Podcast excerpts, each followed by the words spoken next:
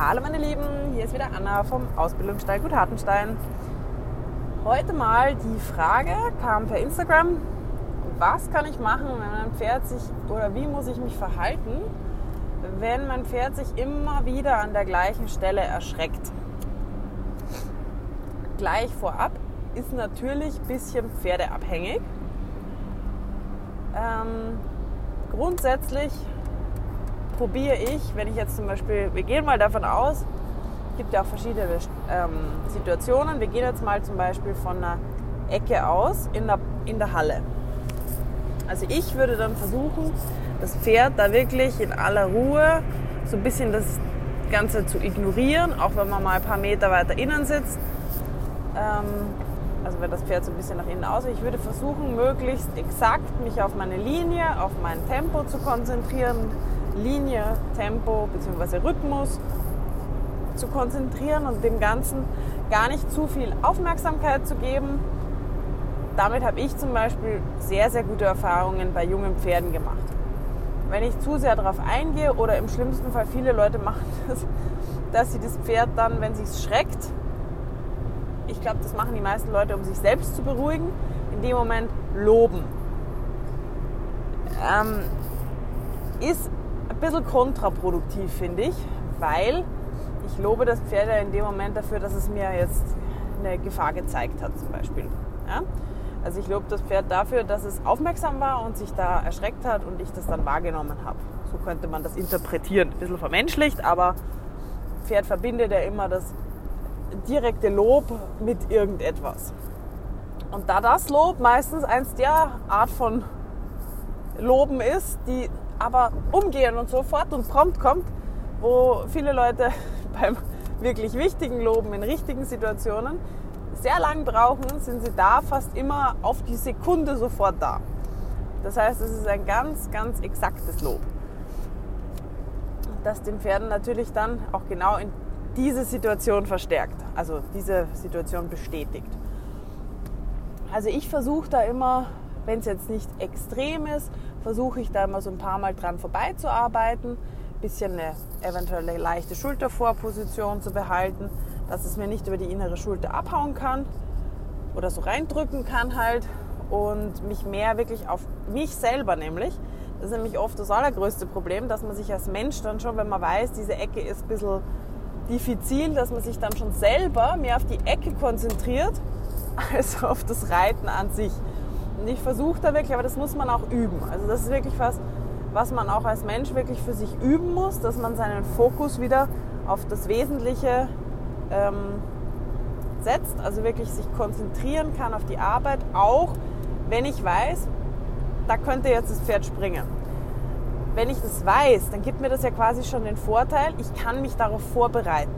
Und das ist genau die Schwierigkeit, das wahrzunehmen, das zu wissen auch prompt reagieren zu können, wenn was passiert, weil ich ja schon vorbereitet bin, aber mich nicht schon mental darauf einzustellen, dass das Pferd eh springen wird.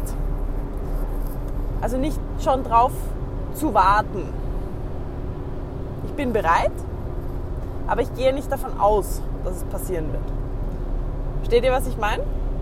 Also, dass man nicht diese self-fulfilling prophecy, wo man sich dann schon auf das Problem so fokussiert, dass es sicher passiert, sondern einfach nur, ja, ich weiß, ich habe es wahrgenommen, ich habe dein, dein Ohrspiel zum Beispiel, dein leichtes Anspannen, ich habe das wahrgenommen, aber ich reagiere erstmal noch nicht drauf. Ich bin nur parat.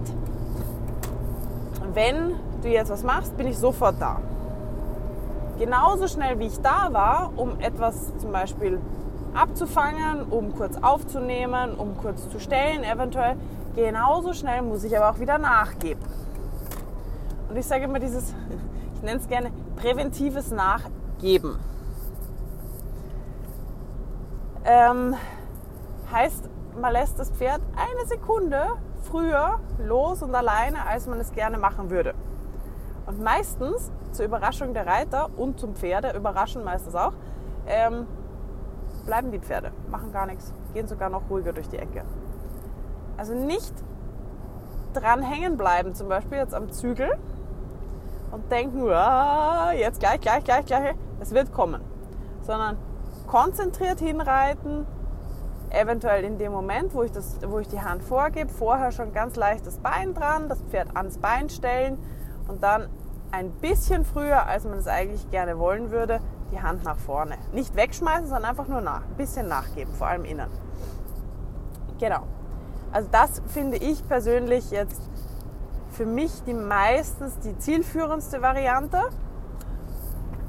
Ähm, was auch immer ganz gut funktioniert, finde ich, ist tatsächlich ähm, das Pferd in dieser Ecke. Wir gehen immer noch mal von der Ecke aus. Ähm, auch mal stehen zu lassen. Also wirklich einfach mal länger stehen zu lassen, bis das von mir aus sich dann einen zweiten hinzustellen und einfach mal zu quatschen in der Ecke. Einfach das Pferd gar nicht zu viel zu beachten, sondern einfach dort zu sein, in dieser Ecke zu sein. Ähm, genau, das finde ich noch ganz gut. Allerdings muss man immer bedenken, in der Bewegung schauen Sachen oft wieder ganz anders aus, als sie vielleicht im stehenden Zustand waren. Also viele Pferde können Sachen im Stehen dann irgendwie ertragen. Sobald man sie aber in Bewegung setzt, geht das Ganze wieder von vorne los. Also was ich dann auch ganz gern mache, ist einfach am, am liebsten mache ich das dann einfach, indem ich mir eine, nehme ich mir eine Longe, ähm, stelle mal noch irgendwie einen zweiten hin zum Tratschen und dann longiere ich das Pferd einfach im Schritt in dieser Ecke so lang, bis das Pferd stinkgelangweilt ist.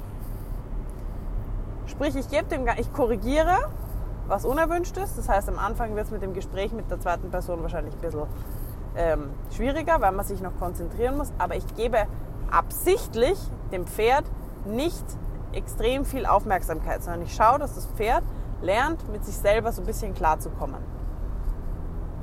Und wenn das im Schritt gut geht, dann kann ich mal zum Beispiel aus der Ecke raus und wieder rein. Und oft ist es dann so, dass es dann wieder so ein bisschen von vorne losgeht. Na, dann gehen wir halt wieder so lange in dem Eck Schritt, bis wir uns wieder haben. Und dann machen wir die ganze Chose immer wieder, immer wieder, immer wieder. Und ähm, wenn das dann am Boden schon ganz gut klappt, dann kann man das gleiche Spiel auch im Schritt spielen. Also beim Reiten jetzt. Das finde ich jetzt noch ganz gut. Ähm, Jetzt gibt es natürlich nicht nur ähm, Situationen in der Bahn, sondern es gibt zum Beispiel auch Situationen im Gelände.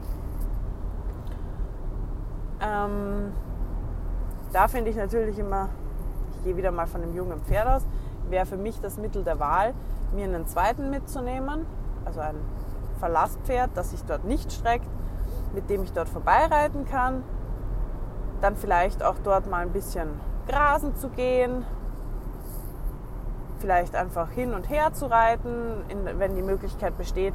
Zum Beispiel jetzt Beispiel ein Holzhaufen, dass man links davon vorbeigeht, rechts davon vorbeigeht, dass man das Pferd auch ein bisschen beschäftigt über ein paar Übungen. Genau. Also so, dass man der ganzen Sache so ein bisschen die Wichtigkeit nimmt. Nicht das Ganze dann noch wichtiger nehmen und noch mehr auf dieses Problem fokussieren, sondern eher versuchen, den Fokus dort wegzunehmen und auf eine Übung zu bestehen. Also zum Beispiel ein Übertreten, zum Beispiel ein Sch oder Schulter herein. Ähm, was viele Pferde zum Beispiel auch, das hatte ich jetzt auch schon bei ein paar Pferden, die wirklich sehr äh, unsicher waren. Das war ganz witzig. Die Idee hatte oder kam von einer, einer Kundin von mir, die hat mir das erzählt, weil die hatte ein, haben wir ein Pferd von ihr gearbeitet der war früher Wildpferd und der war sehr unsicher so oft mit menschlichen Situationen, also mit Dingen, die halt nicht natürlich waren und auch mit Menschen. Und die hat dem zum Beispiel den spanischen Schritt beigebracht und wenn er vor etwas Angst hatte, hat sie diesen spanischen Schritt abgerufen und das Pferd ist quasi ähm, im spanischen Schritt auf dieses Ding zugegangen. Das hat jetzt nicht nur den Effekt, dass sich das Pferd natürlich auf den spanischen Schritt, also auf die Übung an sich konzentriert hat, sondern in dem Fall muss man auch sehen, dieser spanische Schritt hat eine mentale Auswirkung auf das Pferd. Weil wann macht in der Natur ein Pferd spanischen Schritt? Wenn es imponieren möchte, wenn es gut fühlt, wenn es ähm, ja, wenn sich präsentieren will und definitiv es selbstbewusst auftritt. Und genau dieses Gefühl hat das Pferd abgerufen, indem es eben diesen spanischen Schritt gemacht hat und hat dann in der Situation, wo es eigentlich Angst hat, Selbstbewusstsein bekommen. Also das ist ganz interessant und da gibt es extrem viele Beispiele, wie man Pferde, wie man, wie man Übungen nutzen kann, nicht nur um den Pferden körperlich zu helfen, sondern auch um denen mental zu helfen. Und das finde ich fast noch einen Ticken spannender als jetzt das Reiten an sich, die körperliche Seite. Genau. Ähm, ja, also das waren jetzt so, so ein paar Ideen zu dem Thema. Also sprich, das Ganze, den Fokus ein bisschen wegnehmen von der Gefahr, den Fokus lieber auf eine Übung legen, auf Takt, auf Linie, dann den Herdentrieb nutzen, also sprich sich einen sicheren Begleiter suchen, der einem dadurch in eine gefährliche Situation ein bisschen durchhelfen kann. Natürlich ersetzt das einem nicht, dass man auch selber wirklich für das Pferd zu einem ähm, Leittier, sage ich jetzt mal, wird, zu einem Verlasspartner, auf den das Pferd sich eben in solchen Situationen wirklich verlassen kann, wo es Vertrauen hat. Das ersetzt einem das Ganze nicht. Ähm, dann eben ruhig auch mal längere Zeit, ruhige Arbeit an der Stelle und eben zum Beispiel sich Übungen suchen, bei denen das Pferd, das ist auch bei jedem Pferd ein bisschen anders, bei denen das Pferd sich präsentiert, also bei denen man das Gefühl hat, das Pferd entwickelt Selbstbewusstsein. Das ist eine Übung, die es gerne macht.